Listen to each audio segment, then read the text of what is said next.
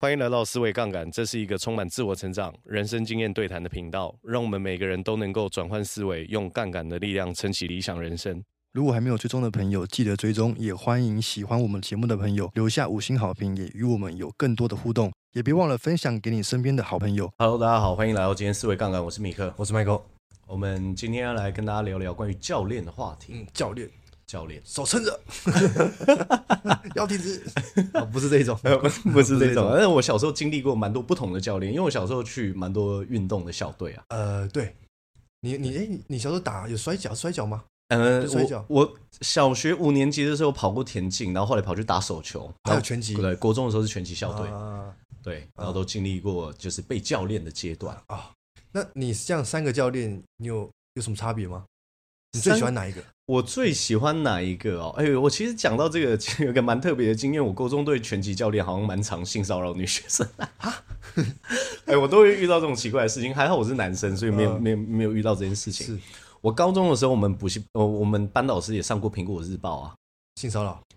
对啊，就是男老师，然后他就很喜欢我。我念大安高工嘛，对，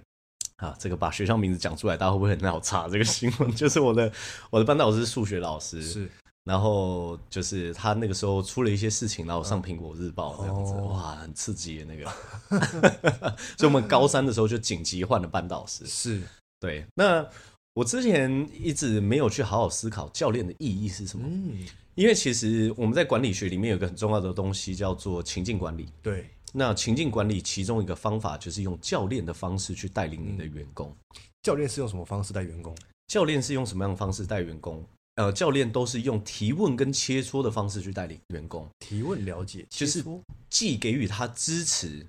啊，但是同时又给予他指令，这个哦就是教练要做的事情是啊。因为给予他支持，就是用提问的方式去激发起他自主思考的能力。对，但是你要给他指令，因为你在教练的这个被教练对象，有可能有时候做的决策不是对的，是所以教练其实还是要拿有最终决策权。哦，好，这个其实是蛮重要的。对，但其实真正的教练在国外，他其实是是要去启发不同的人，嗯，因为以我们之前讲过 G R O W 那个高绩效教练，对，他其实开篇就有讲，一个滑雪教练竟然可以去指导网球选手打得非常的卓越，呃，而且还打的比网球教练教的还好，对，那他靠的是什么？就是提问，嗯是用这样子的方式去激发他自主的本能跟思考能力，对，让他可以去得到好的成绩。是那我们今天讲这本书呢，它的名字就叫教练， 所以 非常的直接，而且这个教练很特别，叫嗯比尔。那你说他特别的地方在哪里？他让贾博士把他当做知己哦，啊，他是戏骨大家最敬重的教练，他还在吗？他还在吗？对，而且他影响的人，他他不在了，他不在，他告别式就全部都是戏骨最最大咖的哦人来，啊顶尖的他甚至还有影响到亚马逊。哦，亚马逊就是贝佐斯嘛，贝佐斯嗯就是世界上最有钱、最顶尖、最新创的这一群人都受这个教练的影响。哇，很夸张，就是谷歌 Google 的创办人布林佩吉也说过，他说没有没有这个人，他们是不会成功的。哇，然后他把这个教练的精华用第三方的角度去写成一本书，是就是呃大家眼中的比尔教练，嗯就是他这本书就在描述他的生平，跟他用什么样子的方式做到戏骨最顶尖的教练。那他的方式是什么？他的方式是什么？我们今天来跟大家分享他一些教练的智慧。哇，他其实是很重视团队的，嗯，因为他早期在还没有进入戏骨之前，他就是一个美式足球的教练，对，所以他很知道到底带领一个团队最重要的事情是什么。嗯，他说，其实就是要打造一个社群，然后让大家之间是无私的去奉献。他其实是奉行团队至上的概念。团队至上是什么意思？团队至上就是不不不鼓励个人主义嘛，就是做哦所有为做的所有事情，他有讲过一段话，我印象蛮深刻。嗯他说，能够把自己个人利益，呃，放在团队利益之下的人，对是更有可能成功的，甚至是说为了成功不介意功劳落在谁身上，啊，就是。我我如果能够让整间公司成功，我不在意功劳是谁的啊，啊，就是英雄不止一个，对每一个都是英雄，，对，或者是无论谁能够成就这一场胜利，功劳落在谁上都没有关系，因为我都是胜利的一份子。哇啊，他是讲究团队至上的教练，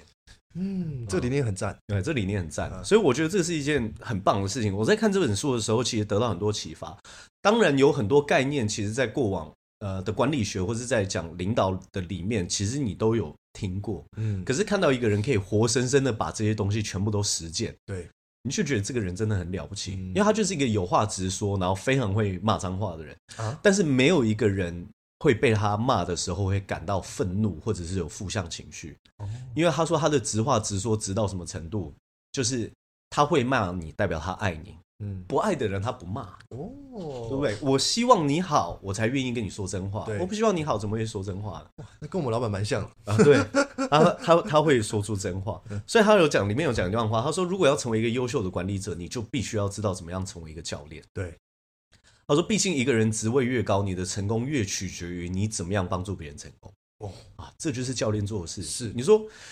一个教练，我是马刺队教练，我成就马刺队所有人拿到冠军戒指，这也不是成就别人成功吗？嗯，对吗？你站在地方，你虽然没有下场打球，但是你给予他们最棒的指导。对，你帮助他们打造团队的精神，对你帮助他们打造团队的互信，嗯你帮助每一个球员找到他们职涯的缺点，嗯，啊，你帮助他们去有好的发展，团结啊对你透过提问去启发他们的思考，这就是教练在做的事情。哇教练听起来很伟大，哇，教练非常伟大，伟大哦因为他其实就是在成就别人，是或者是说他成就自己的方式就是成就别人，啊，哇哇，这就是教练。这就是教练啊这就是我教练我想当教练，我们原本是教练，我想打球，变成我想当 教呃 练，对，哇，这本书应该是没有没什么很赞 的很赞嗯很赞。而且这本书其实不厚，呃啊我觉得读起来也不算吃力，啊，呃，所以其实蛮推荐大家可以买回来读的。对，而且里面他们的写作手法很特别，嗯，他们引用非常多实验跟数据对，啊，所以我觉得很值得看，嗯因为你会发现，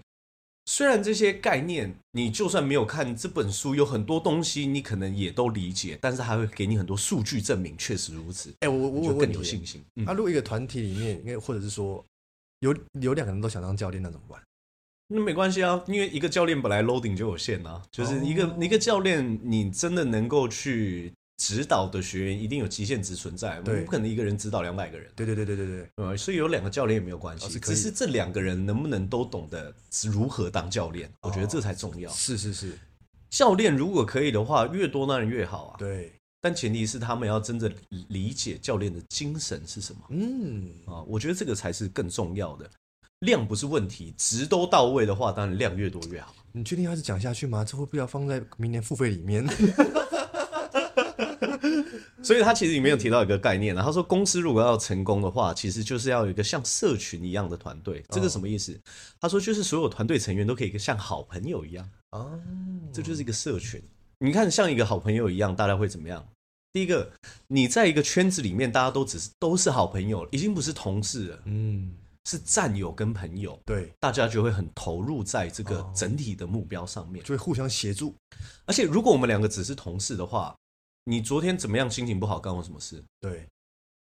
比尔这个教练，他是每一次在开会之前都会问问大家，哎，上个周末过怎么样啊？哦他会问别人的生活，是他会知道别人的家人是谁。是，他呃，别同事的女儿想要考法学院，他还会帮找资源，告诉他法学院要怎么怎么怎么考。哦他就是真的会去关心一个人，他把他的同事当成真正一生的战友去对待啊是。可是你要让一个团体里面的，例如说五个人里面五个人，对你要可能要让两他们五个都变成好朋友，不容易对啊，要开诚布公啊。啊。所以他他其实是非常倡导真诚的。他说：“呃，我我先念一个研究给大家嗯听。有一个研究是这样显示，在工作的时候，如果可以感受到自己就是社群的一份子，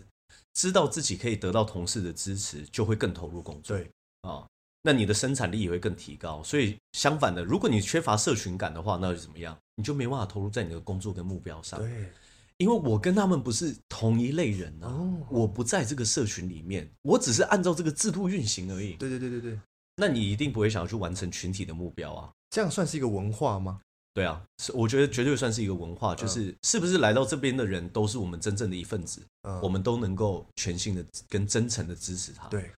啊，这很重要。这很重要嗯然后我们是不是可以互相理解？像我们在讲那个高品质陪伴，就有人下面留言嗯嘛，说我才不要跟同事当当朋友，也没有关 系， 同事就是同事，呃，也没有关系。但是我们只是想要告诉大家什么？你要去赚到越多钱的地方跟职业，你一定是需要越多配合跟是越多合作的。对那越多合作就要创造越多互相理解，对，因为你真的有深入的互相理解，你才可以真正知道一个人的长处短处在哪边，啊，怎么互补对？吧、怎么互补，怎么配合，怎么一加一大于二，对都是来自于互相理解。对对你了解别人的优点，你也了解别人曾经可能有过的创伤，你对了解他现在的担忧，你也了解他现在的优势，嗯那你们的合作一定会更加的顺畅，嗯，对不对？所以打造社群感其实是一个比尔很重视的环节。对好，所以他说，团队如果像社群一样的话，它其实就比较不会有疲乏感，嗯对不对？因为如果你不是这边的一份子，你一定来这边，你不要说做一个专案啊，你连开会都想要打哈欠，可能连来都不想来，嗯呃，可能来都不想来，这很正常，因为就是这样。所以我们希望可以让大家可以去理解这些教练里面他想要传递的内容，嗯而且他还有一个研究有发现，这二零一四年的研究，我觉得是相对而言算比较新的。他说，没有自信的管理者才会把别人的建议视为威胁，愿意公开接受教练的指导，反而是自信的表现。嗯所以，如果你真的要去找一个你的教练的话，首先你要先学会怎么样被教练，因为如果别人给你建议，你会把它当成威胁，这个是对我的挑战，是，这个是对我的批判，对你是完全没有办法被教练的。哦，比尔是很挑人去当他的教练的，对他说没有打算要接受教练，他杯子里面水都已经很满了啊，他就不需要我了。可是你想想看，他指导的都是谁？Google 的创办人是是贾是。伯斯是，他都是当这些人教练。那比尔的教练是谁？比尔比尔在书上没有说到他有教练，哇，他是第一个教练，对，他是整个戏骨的教练，是是是啊是啊而且他去教他去当 Google 的教练的时候，他还没有领酬劳，哦他说他赚到的钱已经够多了，哇呀，真的很屌。哇，可是当然大家都一定会给他酬劳，所以他每一次去一间公司当那间公司的教练的时候，他一定是连续几周全部都会在他们的董事会开会，哦然后坐在旁边看，是观察大家的情绪，观察大家的表达，观察大家的想法。对因为教练，你就是要先了解整个环境，再给予他们支持跟指导嘛。他应该是已经对这件事情已经感到极度的兴趣跟热情对哦，他喜，我觉得他热衷于成就他人。嗯我我觉得我我我我在看这本书的时候，我大概能够理解就是比尔的心情。当然我，我当然是还没有像比尔一样说，哎，那个人我我我不用走了，而是我能够理解成就他人的快乐跟价值感。对其实很多时候是超越金钱上面能够给你的报酬。嗯我觉得那种感觉是很丰盛的。嗯对，所以我们在念另外一个研究给大家，因为其实我觉得这本书最有意义的其中一个地方，就是有很多研究可以给大家参考。对一九九四年有一个研究是说，团队与企业的领导人必须超越传统的管理观念。那说什么呢？他说，管理不应该只有控制、监督、评量跟奖惩，他还需要去营造出有沟通、有尊重、有回馈跟有信任的氛围。前者就是传统的方式嘛，前对啊，前头前者就是管理者啊，就是用奖励你的红萝卜，跟用处罚你的大棒子，对对不对？你乖就给你红萝卜，你不乖我就拿棒子捶你，啊我就是传统的管理手段是。他说，真正一个现代的领导者应该要去创造一个能够沟通、能够互相信任、嗯啊，能够给予回馈这样子的氛围，嗯所以我们才会在那个执行者、管理者跟领导者的定义上面才会跟大家说啊，领导者就是透过提升氛围去提升绩效的人。啊所以教练是领导者，激发善意对，激发善意，教练就是领导者，嗯因为他知道怎么样可以透过创造环境的沟通、创造环境的彼此尊重，跟对创造环境的回馈跟信任，嗯去提升整体绩效。真的耶对啊，从根本从改变 DNA 去改变绩效嗯啊，真的是蛮特别的，你管理者的视角变成教练的视角对啊哦，而且澳洲有个大学在二零一零年的研究是曾经提到。经理人无法担任教练的原因，其实包含几个元素，所以我们来先看一下什么样子的人有可能就没有办法成为一个好教练。啊包含投入的时间不够，对不对？你你你没有投入时间，你真的是没有办法真正去理解一个人嗯啊，而且你也没有办法有足够的观测时间，对，会不客观。是好，第二个叫做不把员工当做可造之材，啊贴标签呐贴标签啦、标签所以被教练的人也会贴教练标签，他这个人可以教练我吗？可是当教练的人，你不能贴这个标签在别人身上啊！这个人不是可造之材，这个人没有潜力。如果你真的这样想，你干脆不要教练他，哦，对不对？嗯浪费时间嘛。对对你都已经对对觉得他不可造了，你还会用可造之材的方式培育他吗？所以在教练的视角是，其实他的每一个人都是可造之材。，对，你要，我觉得你真的书籍阅读读足够多，我们才会在乔韩沟通窗口那边讲，啊，最大的象限永远都是潜力象限是。每啊一个人都有无限的潜力。你要相信这件事情，你才有机会成为好教练。嗯，对，不是相信就可以哦，你相信才有机会。对，我觉得这个是入门的门票。哇！所以为什么我们都会鼓励大家看别人的时候要往正向的方向看？嗯嗯，看别人的优点，看别人长处，看别人的潜力。，对对对因为这个就是成为一个好教练的前提对，啊！真的，哇，因为我要跟大家讲，如果你要的不只是成功，而是巨大的成功，我觉得你真的要有教练的概念，嗯你真的要知道什么叫做透过成就别人来成就自己对，啊！真的，你不对不对？因为成就自己叫做个人的成功，是那为什么史蒂芬·科维要在《与成功有约》下半部写公众的成功？哦，一样嘛，对不对？因为你要打造公众成功，你就是要具备这样的概念。讲真好。 对，哦，所以他说，教练还有一个方式是怎么样？就是认为教练心态无助于公司利润，这样子的人也没办法成为好教练。就是他会去想很直接的因果关系啊哦是啊，有好教练又对公司提升的利润又没有帮助。啊，为什么要这样做？对，啊，这个就是你认为他没有效，他就会没有效，对对不对？自证预言啊，一样这的是东西。啊哇，环环相扣，环环的相 扣呃然后它里面应该是第二章还是第三章，它它标题就已经下的深得我心。他说什么？比尔说：“头衔使你成为管理者，部署使你成为领导人，嗯，对不对？你可以抬头，董事长给你就是给挂总经理嘛，对，那个叫做管理者。但是不是每一个部门的人都认为你是领导人？哎，不你要一定让你哦的部署服气，啊，对不对？所以头衔可以让你成为管理者，但真正成为领导人的是部署的信任，对权力永远是别人给的。”啊，对，头衔是制度给的，是，权力跟影响力是别人给的嗯啊。你要让别人服你，所以他说，经理人的权威来自于部署、同才跟长官的信任。哇，对，这才是真正经理人权威的来源。上下左右 对啊，你说一间公司的每一个总经理都很受人爱戴吗？没有不一定，不一定，不一定不一定嗯。所以他说，真正的权威其实是来自于你的同才、你的长官对啊，给予你充足的信任。是啊，还有你的部署，这些都是。所以他说，比尔是这样说，他说领导力是卓越管理的产物嗯啊，你管理的很卓越，你的领导力就会出来。所以他说，怎么样可以凝聚人才，并让他们在你打造的环境成功成长的茁壮，拿出最好的表现？他说不是靠发号施令哦，对不对？哎哎哎，你做这个，你做这个。他说不是靠是靠什么？么？他是要让大家和你在一起的时候，觉得自己的价值是被看重的。哦啊、他说倾听，而且是优用心的倾听，是，这才是真正的优秀经理人跟教练要做的事情。所以教练其实其实是要很用心的去了解每一个人呢对啊，啊，他们教练开会是这样子哎，我我我之后就很想要用教练的方式展开展一系列的我自己工作上面的流程。嗯呃，他们在讨论事情的时候都这样，你要。跟我这个教练讨论事情之前，你要先想五件事情要跟教练讨论。嗯嗯，我观察你的工作状态，我要想五件事情是跟你讨论的，然后两个人对在一起讨论这个主轴。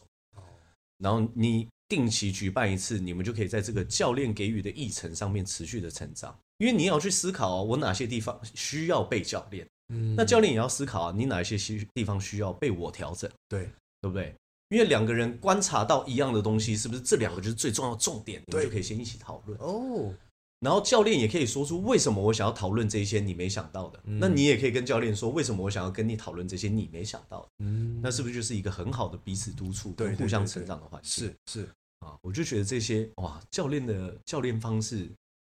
有很多很值得我们学习很，赞呢，很赞的很。赞很赞，想不到竟然可以有这样的启发，想 不到，对啊，所以比尔才说什么？他说：“你是否能为成为领袖，取决于他人的认同，嗯不是是自己说了算。我是领袖，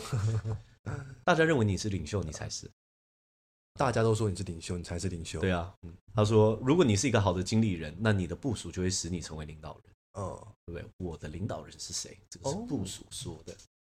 真的对啊，不是你自己讲。啊，所以有一次比尔啊写信给一个用权威式管理的人，他写了些什么？他说：“你无法要求别人尊敬你，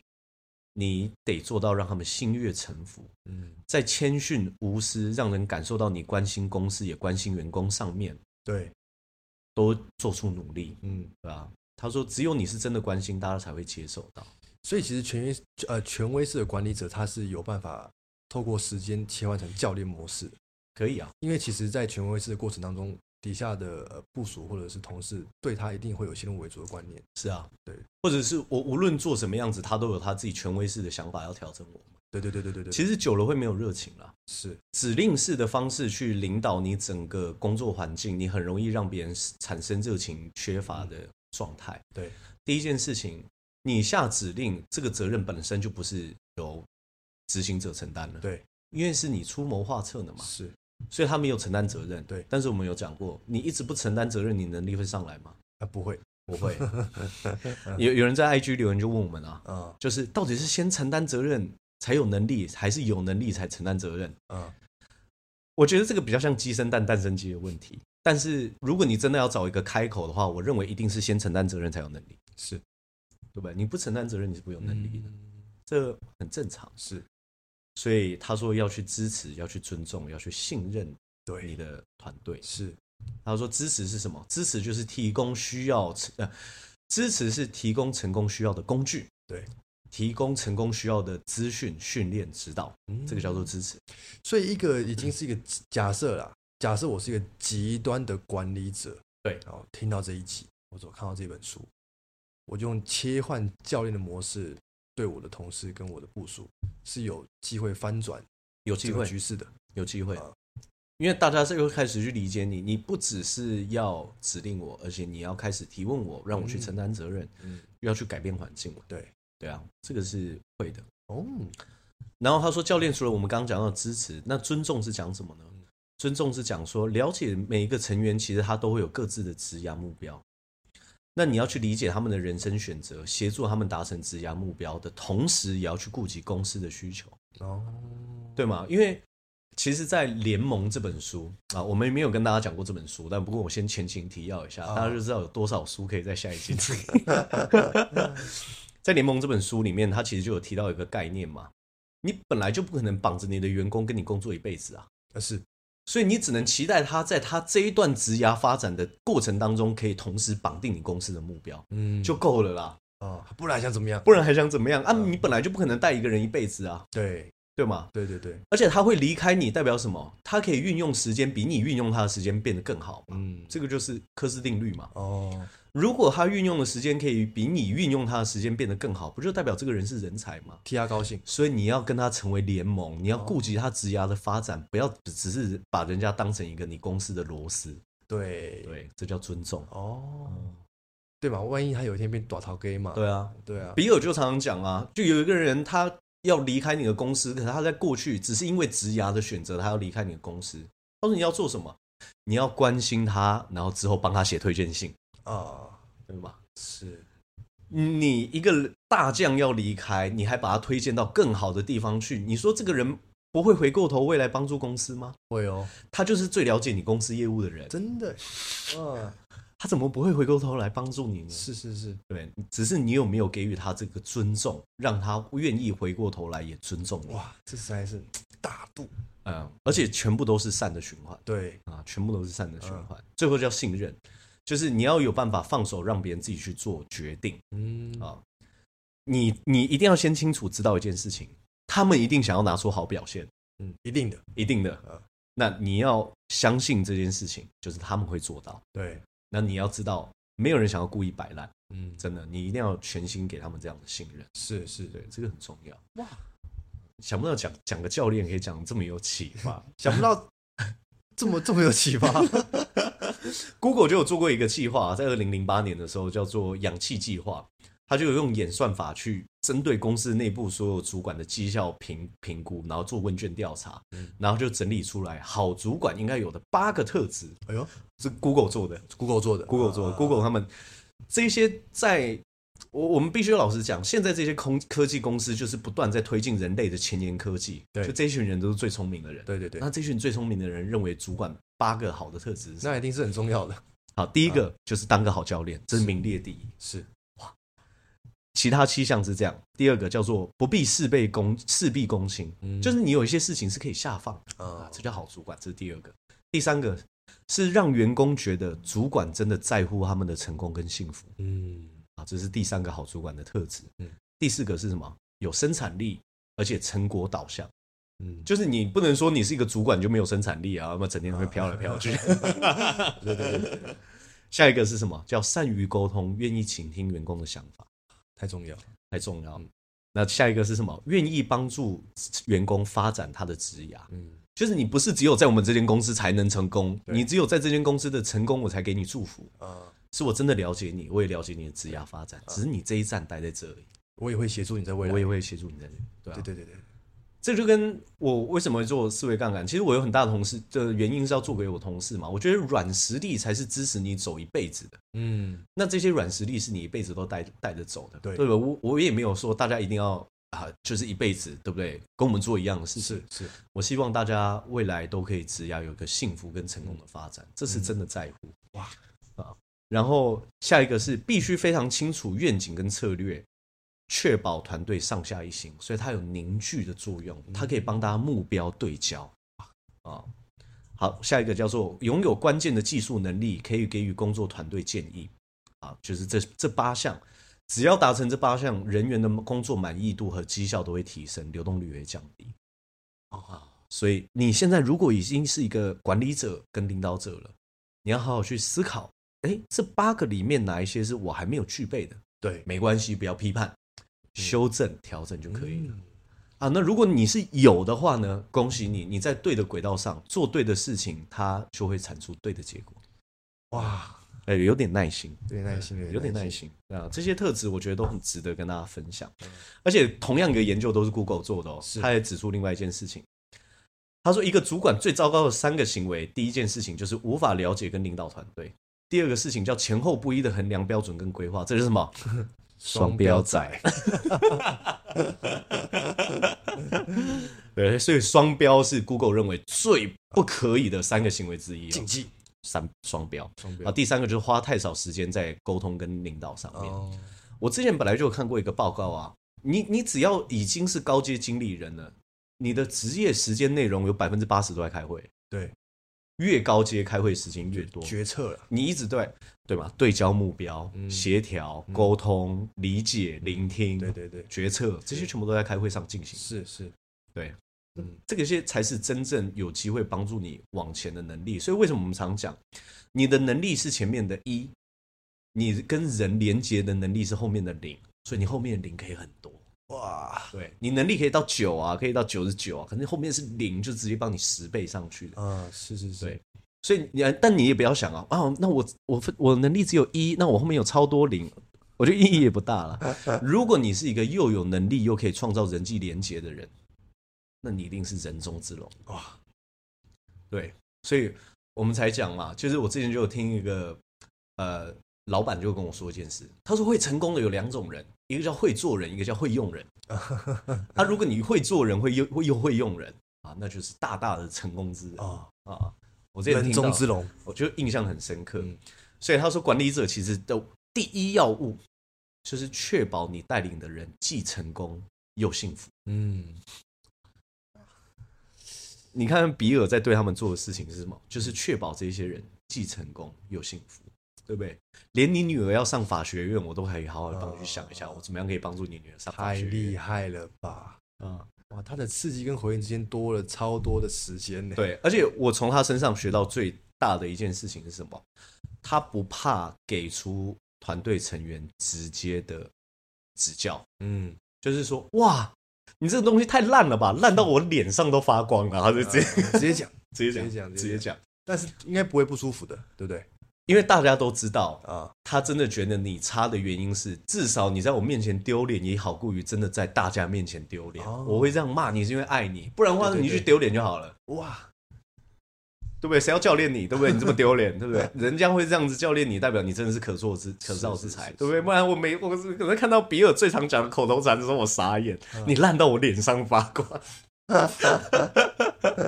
你看到我的脸没有？很亮，因为你太烂。 对不对？他应该大概就是讲这种话。 然后他自己是一个很直接的人，是，是所以不是说教练只能说好话、啊，啊，只是你有没有真诚到你连批评别人，别人都觉得这个是一个百分之百真诚的建议，我愿意收下对，啊？嗯，我觉得这个是我还在练习，很升华哎、这我是还在练习确，实确实，所以这就是今天会跟大家分享的内容。我觉得其实大家就可以从今天这个教练的概念里面得到很多对于领导跟管理的启发。嗯而且我必须要跟大家讲一件事情：领导力绝对不是展现在真的有在管理员工的人身上而已。嗯，你说大家过年回家很无聊的时候，你要把大家召集起来做一些有趣的事情，需不需要领导力？需要，需要，嗯，对不对？你今天去参加一个陌生的场合，然后大家在课程分组的时候，哎，大家都那边忙成一团，毫无头绪，你需不需要展现领导力？也需要，也需要，领导力是展现在任何一个时刻的。嗯你们今天家里面要讨论去家庭旅游，哪怕你们家里面只有五个人，啊，大家都站在那边不发声，你需不需要发挥领导力？要。需要，大家不知道吃什么的时候，你也要站出来发声，说我们吃这个吃那个，领导对力，，领导力，嗯领导力很重要。领导力，我觉得其实很大部分真的跟责任有关系。对你愿意承担责任，你就愿意第一个站出来。今天这一集含金量很高哎、真的，而且我们没有讲完，只是因为我觉得时间差不多了。啊哇，我希望可以给予大家这些的启发，能够去知道说，哎、原来做对的事情，我本来其实都想得到，只是没有这么完整系统性的归纳。嗯，那我希望现在已经成为领导者的人，可以成为优秀的领导者，也可以成为大家的教练。是，我们都要透过成就别人来成就自己。嗯，你这样才可以怎么样？我们又回到自卑与超越。当你的价值跟社会的价值结合在一起，哦，你的自卑就被超越了，哇，环环相扣， 环环相扣。好，今天节目分享到这边，是谢谢大是家。